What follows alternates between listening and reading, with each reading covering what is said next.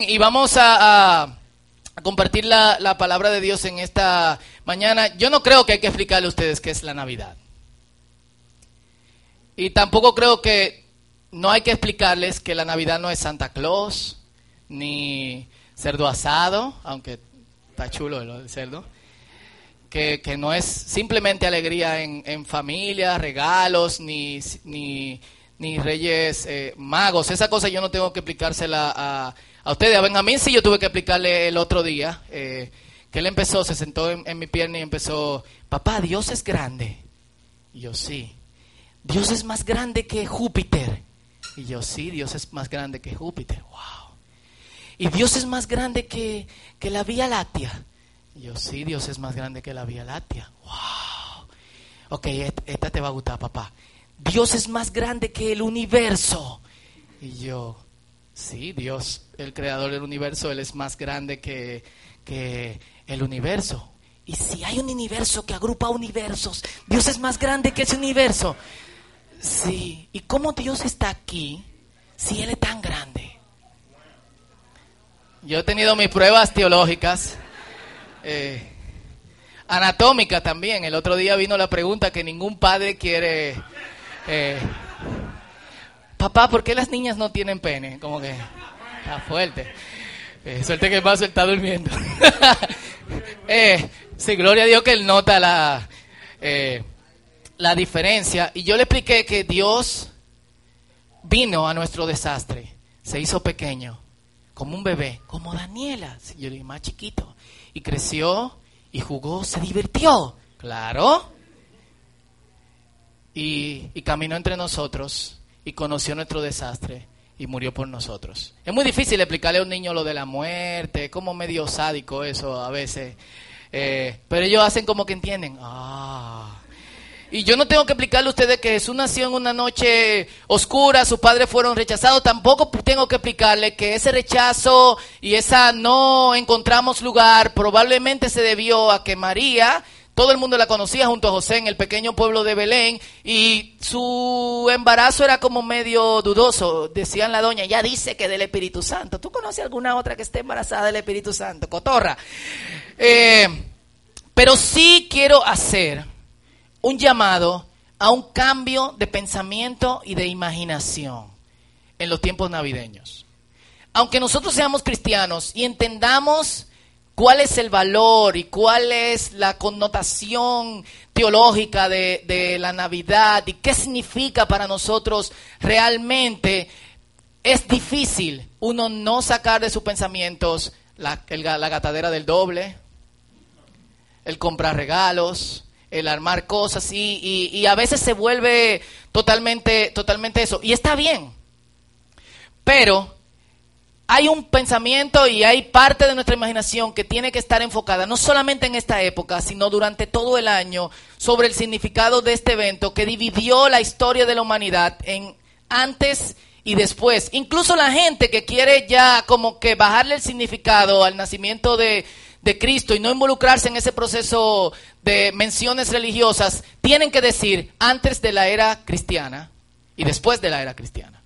O antes de nuestra era y después de nuestra era. ¿Cuál es nuestra era?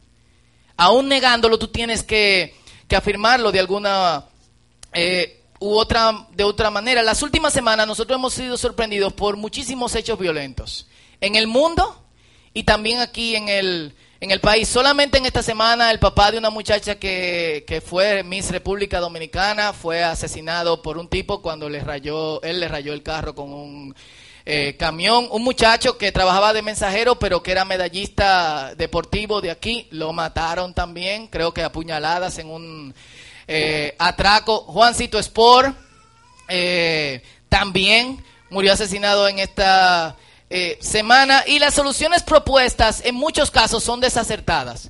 Para los eventos mundiales y para los eventos locales. Para los eventos locales yo vi a un amigo en Facebook que puso, ya ustedes saben, señores, Vayan ahí a la, a la Francia con Leopoldo Navarro y cómprense su pitolita, álmense, porque eso es lo único que hay seguro. Y esa es la solución. O, yo lo puse en Facebook, lo que, lo que son amigos míos en Facebook, eh, lo vieron el presidente de la universidad más grande cristiana la universidad cristiana más grande de Estados Unidos. El tipo se paró en, en, la, en el día de capilla, creo que lo hacen una vez al mes, delante de prácticamente todos los alumnos y dijo, yo no creo que la solución de Obama de quitarle, de ponerle impedimento a las armas sea, eh, sea la solución en este, en este momento. Yo lo que creo es que, si cada uno de ustedes tuviese armado, cuando vengan los musulmanes y entren en este lugar, ¡puf! Lo matamos y acabamos con eso. Si, si la gente en ese centro tuviera lo que yo tengo en el bolsillo de atrás, cuando entraron los musulmanes, no hubiese pasado lo que pasó en California. Así que, eh, yo creo que por aquí hay par de asientos si quieren, si no, nítido. Así que la universidad va, yo le, yo recomiendo a cada uno de los estudiantes que se arme, y la universidad va a dar cursos gratis de tiro al blanco. Así que ya saben, Universidad Cristiana, la, la más grande. Eh, y las reacciones también son exageradas. Para mucha gente en esta semana, y yo no quiero ser insensible al hecho que, que de verdad fue un hecho oscuro, estamos hablando de, un, de la muerte de un alcalde, para mucha gente se acabó el mundo esta semana. Fue como, alguien me escribió por, por WhatsApp y me dijo, hermano, el Señor está a par de paso de este país. Y yo, ¿por qué? Eh, ¿Qué Señor? Jesucristo está a la puerta. Y yo, ¿y por qué? Lo que pasó con Juancito Sport. Y yo, bueno, él es un tipo, me lleva como 5, 6 años. Y le dije, ¿tú no te acuerdas de Tony Sebal? Que le volvieron un, un colador en 1986. Un general le dio 190 y pico de puñalada a un cantante de merengue que se llamaba Tony Sebal. La violencia no es muy, eh, no es muy diferente.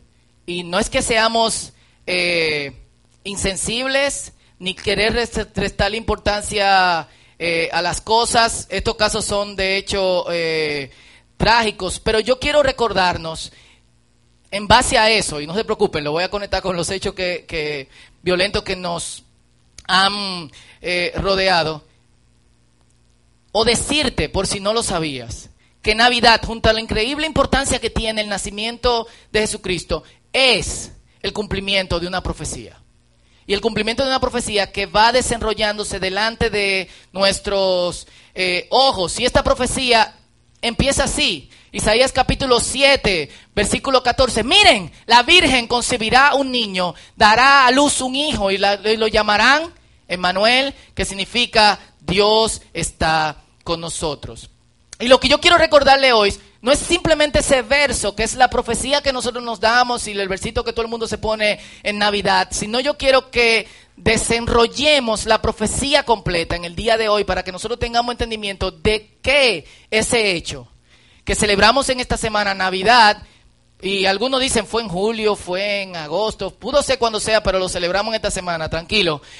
Eh, y si alguno tiene problema teológico con el arbolito, escríbame, fauta.com.do yo quiero que, veamos la profecía completa. Y lo voy a leer aquí porque eh, vamos a tener varias lecturas y quiero darme rápido. Isaías 8, del 11 al 22. Algunos lo pueden buscar eh, ahí. Continuando la profecía que viene del capítulo 7. Y dice, el Señor me dio a Isaías una firme advertencia de no pensar como todos los demás. ¿Cómo piensan los demás en el día de hoy?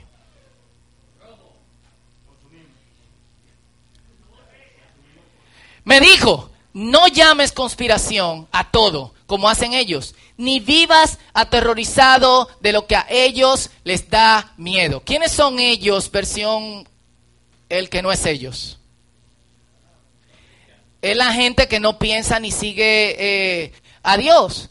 Ten por santo en tu vida al Señor de los ejércitos celestiales. Él es a quien debes temer. Él es quien te debería hacer temblar. Él te mantendrá seguro. En cambio, para Israel y Judá será una piedra que hace tropezar a muchos, una roca que los hará caer. Y para el pueblo de Jerusalén será una red y una trampa. Muchos tropezarán y caerán y no volverán a levantarse. Caerán en la trampa y serán capturados. Preserva las enseñanzas de Dios. Confía en sus instrucciones sus instrucciones a quienes me siguen. Yo esperaré al Señor, dice ahora Isaías, que se ha apartado de los descendientes de Jacob. Pondré mi esperanza en Él. Yo y los hijos que el Señor me ha dado, servimos como señales y advertencias a Israel de parte del Señor de los ejércitos celestiales, quien habita en su templo en el monte de Sión. Tal vez, tal vez alguien le diga, preguntemos a los mediums y a los que consultan los espíritus de los muertos. Con sus susurros y balbuceos nos dirán qué debemos hacer. Pero ¿acaso no debería el pueblo pedirle a Dios que lo guíe? ¿Deberían los vivos buscar orientación de los muertos? Busquen las instrucciones y las enseñanzas de Dios. Quienes contradicen su palabra están en completa oscuridad. Irán de un lugar a otros, fatigados y hambrientos, y porque tienen hambre se pondrán furiosos y maldecirán a su rey y a su Dios. Levantarán la mirada al cielo y luego la bajarán a la tierra. Pero donde quiera que miren habrá problemas, angustia y una oscura desesperación. Serán lanzados a las tinieblas de afuera. El pasaje ataca directamente nuestras reacciones. Y no es que nosotros no busquemos solución. No es que no nos sorprendamos con la violencia y no es que no lloremos con el que llora. Pero sí es un fuerte llamado a no pensar como todos los demás están pensando. En tiempos como este, un cristiano no debe bajar la cabeza y pensar que no hay esperanza. Un cristiano no debería de pensar que esto no tiene solución porque tendrá solución.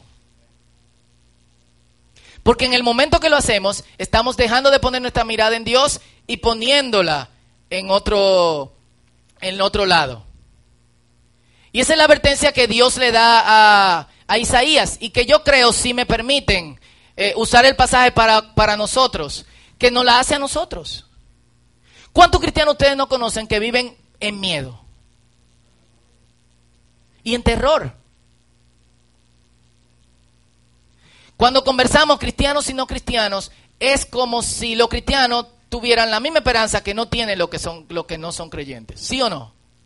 O nada más soy yo que tengo ese tipo de conversaciones con la gente. Y no solamente que no, que no pensemos como ellos, sino que dejemos de vivir en terror y que confiemos en que el Señor nos mantendrá seguros. ¿Cuánto me dan un amén?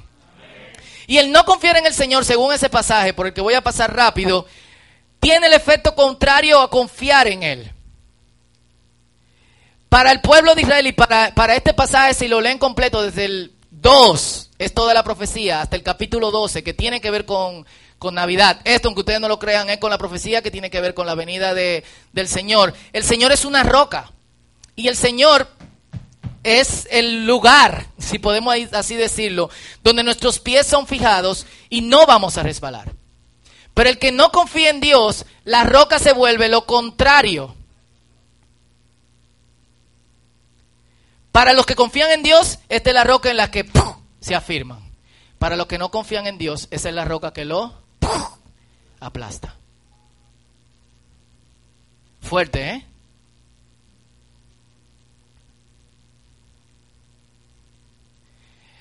Y el llamado es a afianzarnos en él. ¿Por qué? Esperanza. ¿Qué tiene que ver esto con la, con la Navidad? Démosle para adelante. Isaías capítulo 9, versículo 1b en 7. No solamente el Señor te dice, en base a a lo que Isaías, eh, no solamente el Señor habla con Isaías en base a lo que él ha vivido, sino que le dice, esta es la razón por la cual todos los que confían en mí deben de estar seguros. Isaías 9, del 1, de la parte B hasta el versículo 7, dice así. Si lo pueden buscar en su Biblia conmigo, nítido, si no, anótenlo y medítenlo en su casa. Habrá un tiempo en el futuro cuando Galilea de los gentiles, ¿dónde caminó Jesús?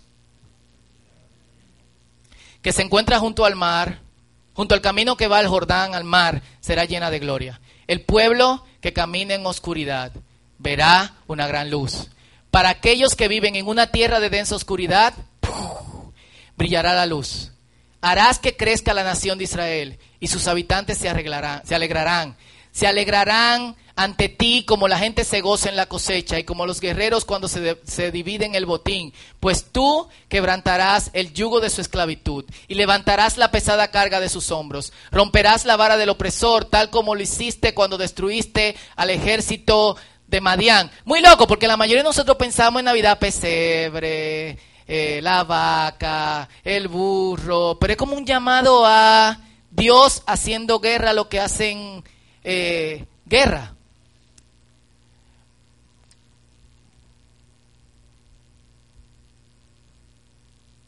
Gracias. Las botas de los guerreros y los uniformes manchados de sangre por la guerra serán quemados. Será combustible para el fuego, pues nos ha nacido un niño, un hijo se nos ha dado. El gobierno descansará sobre sus hombros y será llamado consejero maravilloso. ¿Qué más? Dios poderoso, Padre eterno, príncipe de paz. Su gobierno y la paz nunca tendrán fin. Y reinará con imparcialidad y justicia desde el trono de su antepasado David por toda la eternidad.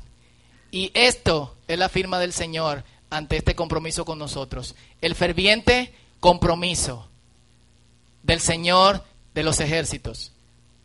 Lo pauso ahí. El Señor dice, no soy hombre para mentir, ni hijo del hombre para arrepentirme. El ferviente compromiso del Señor de los ejércitos celestiales hará que esto suceda. Uf. El pasaje se, mueve de una acción más intensa a, a otra. Celebramos la llegada de la luz y la paz. De hecho, eh, quizá ustedes no lo ven así, pero yo lo veo de esa manera. La gente está celebrando que el Señor está reinando, se da regalos, se reparten los botines de la guerra y todo demás. Y pasa a imágenes más intensas quemando los símbolos que mostraban el poderío de la gente del mundo. ¿Cómo la gente acaba con la violencia? Con más violencia. Y la gente, y la imagen que el profeta está viendo es que todo lo que se usaba para la guerra se está quemando. En otro pasaje, en Isaías capítulo 2, versículos 4 3 y 4 dice, vendrá gente de muchas naciones y dirán, vengan, subamos al monte del Señor, a la casa del Dios de Jacob. Allí Él nos enseñará sus caminos y andaremos en sus sendas. Pues de Sión saldrá la enseñanza del Señor, de Jerusalén saldrá su palabra. El Señor mediará entre las naciones y resolverá los conflictos internacionales. Ellos forjarán sus espadas en rastrillos de arado y sus lanzas en herramientas para podar. No peleará más nación contra nación ni seguirá entrenándose para la guerra. Señoras y señores, olvidaremos lo que son las armas, porque lo que no se usa, se olvida. Yo tuve que enseñarle a Benjamín hace unas semanas qué es esto. Eh, este muchacho no va a tener que coger lucha enrollando casete. Yo tuve, cuando se me enrolló uno con el radio y se rompía, sacalo, cortalo, pegarlo con tape y todo lo demás. Eh, yo, yo tengo mi colección de, de cassette, de programas de radio que yo grababa cuando no era tan fácil conseguir cierta eh, música, llamando a la emisora, a Radio Renuevo, eh, a Disco 106 para que me ponga la canción que yo quiero y grabarla por fin y oírla cuando yo quiera. ¿Cuándo es que me van a poner la canción? Etcétera. Yo tuve que explicarle a Benjamín que era esto. Nos encontramos uno esta semana en, en, unas, en unos libros que nos regalaron y tuve que explicarle lo que es eso. ¿Quiénes se acuerdan lo que es eso, de lo que está aquí? Disquet. ¿Quiénes grabaron ahí? ¿Quiénes grabaron un documento en 20 disquet? ¿Quiénes instalaron Office? Uno por uno. ¿Eh? ¿Eh? Una canción, dice Alepo, eran, eran cinco de eso. Y nosotros tuvimos que explicarle a Benjamín qué es esto.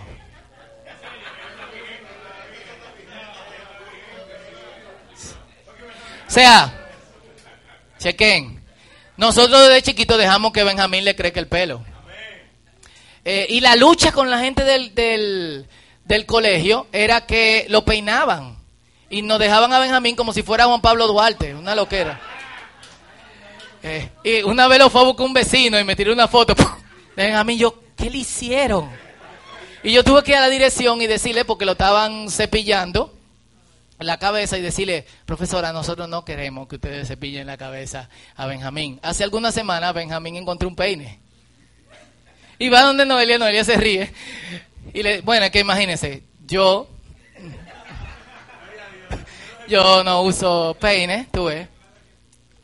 Eh, y, le dice, y dice, mamá, mira lo que encontré. ¡Wow! ¿Qué es eso? Un peine. ¿Y para qué sirve? Bueno, tú lo agarras y con esto tú te pasas por la cabeza así.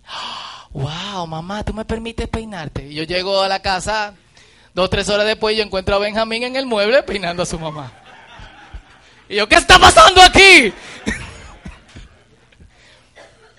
Las herramientas que no se usan se olvidan. Y esa es la imagen que el Señor no quiere dejar en este pasaje. Nosotros respondemos a la violencia con más violencia. Cuando alguien nos habla alto, ¿cómo respondemos? Hablando más alto. Y cuando alguien nos empuja, ¿cómo respondemos? Cuando yo era chiquito, este era el dicho, el que da primero, gana. Da dos veces. bueno, a mí me decían, el que da primero, gana. Y realmente, cuando uno llegaba a su casa, tú abollado donde la abuela, no te mandaban al psicólogo de que de antibullying. De que vamos, pues, le están haciendo bullying al muchacho en el colegio, vamos a llevarlo a un psicólogo para que, de verdad, mire, le están haciendo bullying. Oye, lo que tú vas a hacer métete este palito en la mochila. tranquilo, Miguel, el hermano de, de, Tommy, me contó una vez que la, abuela le, le, dijo, llévete palo y si usted no le da, yo voy con usted. No enseñaron a responder violencia con, con violencia. Hablar alto hablando más alto y a responder a aquellos que nos dan dando mucho más duro. Y si tú no das lo suficientemente duro, tú tienes problemas porque el que te dio primero perdiste. Ya tú sabes. Y te daban encima de, de, lo que de lo que heavy. Señores, olvidaremos las armas. Y lo olvidaremos porque ya no van a ser útiles. La, vamos a transformar. Y quizá pase así literalmente o sea una imagen de eh, que nos diga lo fuerte que va a ser el olvido de estas cosas en instrumentos de agricultura. Yo sé que a usted no le gusta sembrar ni le gustaría pasarse la eternidad sembrando yuca, así que pensemos que una, eh, una imagen, porque el Señor mismo nos va a gobernar.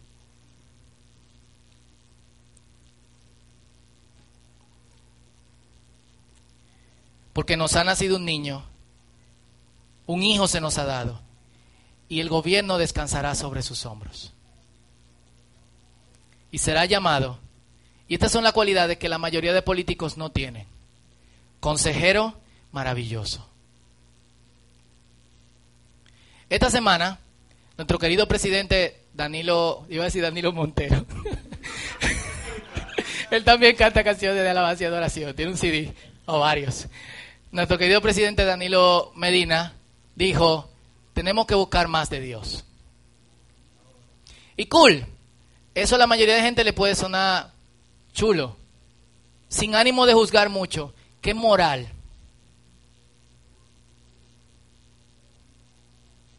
¿Qué moral? La frase favorita de mi amigo Estras, predicando la verdad en calzoncillo. Perdón a los peledeítas que están aquí, lo siento. Eh,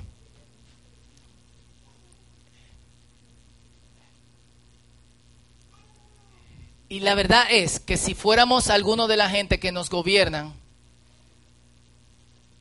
sería muy difícil que, que, que, veamos a esta gente como consejeros maravillosos. Estamos hablando de Jesús, que hablaba como quien tenía autoridad. Dios poderoso. Padre eterno, quien nos gobernará por la eternidad. Nosotros podremos tener acceso a Él como cuando un hijo entra por la sala de su casa y se le tira, eh, cuando ustedes sean padres, eh, los que no son padres aquí, van a sentir la alegría de abrir la puerta de su casa y que le hagan una fiesta cada vez que ustedes entren, hasta que tengan 12 años. Yo lo estoy disfrutando todavía. Noelia me dice nada más, disfrútalo. Pasan, esto pasa en algunos días. ¿Eh? Daniela, papá, y Benjamín, papá, te amo. De en 12 años va a decir, papá, te odio. Y van a entrar como los hijos cuando reciben al Padre y abrazar a quien los gobierna, príncipe de la paz. Y no la paz como la hace el mundo. ¿Cómo la gente establece la paz? Con más violencia. ¿Y qué hay cuando tú pones más violencia? Daño colateral. No podemos evitar que en la cosa que se están haciendo contra ISIS muera gente inocente. No podemos evitarlo. Y si tú hablas con un general, ¿qué te va a decir? Daño colateral. De hecho, el general que dirigió el día D, la entrada a, a Normandía, él sabía que todos los soldados que iban a entrar a la playa, por lo menos el 80% se iba a morir. La respuesta de él, daño colateral. Los muchachos están conscientes de, de eso. Príncipe de paz es, voy a establecer la paz sin daño colateral. Lo repito, voy a establecer la paz sin daño colateral. Y vuelve otra vez y enfatiza y nos dice, su gobierno y la paz nunca tendrá fin. Y algo más, reinará con imparcialidad y justicia desde el trono de su, de su antepasado David. Y el ferviente compromiso del Señor de los ejércitos celestiales hará que esto suceda. ¿Cuál es el cambio de imaginación y de pensamiento? Que yo le dije que tenemos que ejercitar en esta época. Primero la invitación a mirar la profecía completa. La primera parte de ella se cumplió. La Virgen concebirá y dará a luz un, un niño. Y caminó entre nosotros. Y vivió lo que nosotros vivimos. Y fue tentado como todos nosotros fuimos tentados. Y se metió en nuestras desgracias. Y se metió en nuestro dolor. El otro día yo leí ese pasaje en que el leproso se acerca a Jesús y le dice, sáname. Y yo no sé si ustedes han visto un leproso. La apariencia no es muy bonita. Incluso cuando está controlado. Esta gente tenía que vivir en las afueras y tenían que tener una campana con la que gritaban cuando veían gente, leproso, leproso. ¿Tú te imaginas eso? Que tú tengas que tener una campana, un cacabel y... Fauto, Fauto, Fauto. Y Jesús, lo primero que hizo, cuando este hombre se acercó a él, y él le preguntó, ¿qué tú quieres que te haga? Jesús le dijo, yo quiero ser sanado. Y lo primero que hizo Jesús fue que lo tocó. Y cuando yo estaba leyendo ese pasaje, lo primero que me llegó en la cabeza fue, yo hubiese sido ese leproso y caigo ahí mimito llorando de rodillas. Un tipo sin que nadie lo tocara por años. El maestro se acerca a él y le dice, ¿qué tú quieres que yo te haga? Y no es de lejos porque se me pega, sino, sé sano. Jesús se mete, no se metió, se mete en nuestro desastre. Ese es el gobernante que tenemos. Porque yo creo que Dios siempre ha sido rey. Dios nunca ha dejado de serlo. La evidencia para todos nosotros es que nos ha nacido un niño. Y la evidencia de ese niño es que Dios está con nosotros. El cambio de imaginación consiste en esto. Hay esperanza. No podemos tener miedo como todos los demás. Ni podemos alarmarnos como todo el mundo se alarma. El dolor de otros debe dolernos, la aflicción del mundo debe hacernos sentir incómodos, pero debemos levantarnos en medio de eso y pensar, nos ha nacido un niño. Dios está con nosotros. Y puede ser que no sea el dolor del mundo, sino que sea tu dolor particular. Y muchas veces nuestro dolor particular nosotros pensamos, Dios no quiere saber absolutamente nada de, mí, nos ha nacido un niño, Dios está con nosotros. Esto es algo que debemos de pensar y recordar. Y si te es posible, y si tú eres de lo que imagina mucho como, como yo, pensar las escopetas, las bayetas, los cañones, las armas, los aviones, más usado como florero.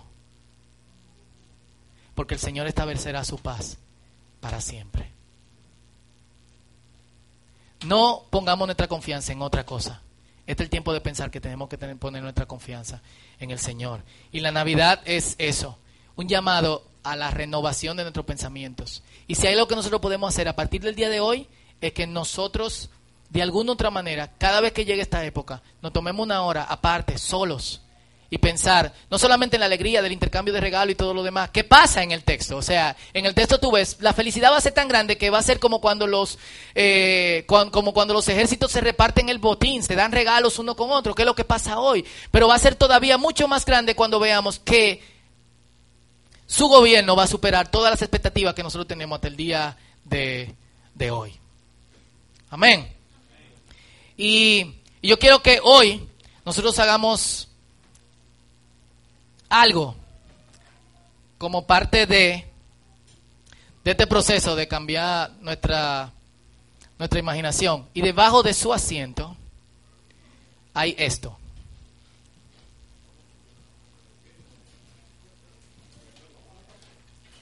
Creo que ahí abajo del mueble hay, sí.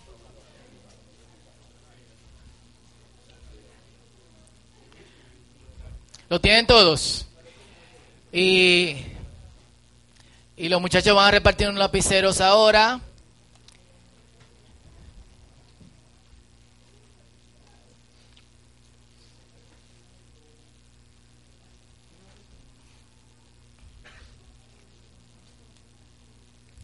Y vamos a hacer dos cosas.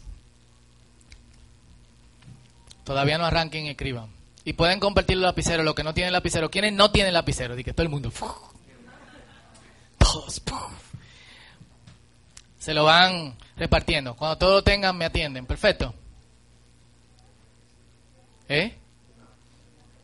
De que mejor un app para que la gente le escriba y cosas. Está muy moderno y después pegamos los celulares aquí todito. Ustedes van a hacer algo. Todos tenemos miedo, ¿verdad? A algo, a lo que sea. En base a la promesa de Dios. Y dice en el verso 7, el ferviente compromiso del Señor hará que esto suceda. A, a aquí le falta, le falta un papel. A boca ahora. Ustedes van a hacer esto. Uno, arriba de la campanita, ustedes van a escribir, ya no temeré a. Y le ponen a lo que ya no van a tenerle miedo.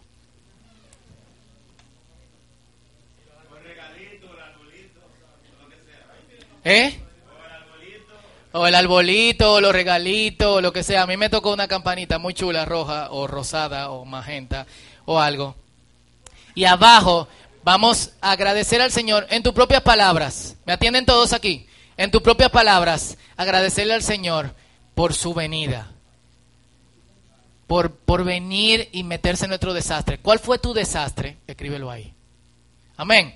No tienen que poner nombre. Atrás tiene un doble cara, ustedes le van a quitar la cosita de atrás y van a pasar y lo van a pegar aquí. Perfecto. Primero, arriba, ya no temeré a lo que sea que ustedes le tengan miedo. No se vale el cuco, ni el chupacabra, ni el bacá. Sino miedos, eh, yo sé que esos fueron miedos reales de su, de su niñez, pero ya no son el miedo ahora. De alguna gente sí todavía, pero cuando terminen, si ese es su miedo, vamos a orar por usted, pero no lo escriba ahí. Y abajo, doy gracias al Señor porque vino a mi desastre que era ta, ta, ta, ta, ta. Cool. Así que este es su tiempo con Dios. Cuando terminen de escribir, yo le voy a pedir que, yo le voy a preguntar si terminaron y le voy a pedir al grupo de oración que se arme de adoración. Y mientras todos cantamos y adoramos a Dios, vamos a este lado de pared y vamos a pegarlo. Pero que eso sea real. Luego vamos a orar por eso. Vamos a orar por nuestros antiguos miedos y vamos a orar por nuestro antiguo desastre y por lo que Dios hizo con nosotros. Amén. Este es tu tiempo con Dios.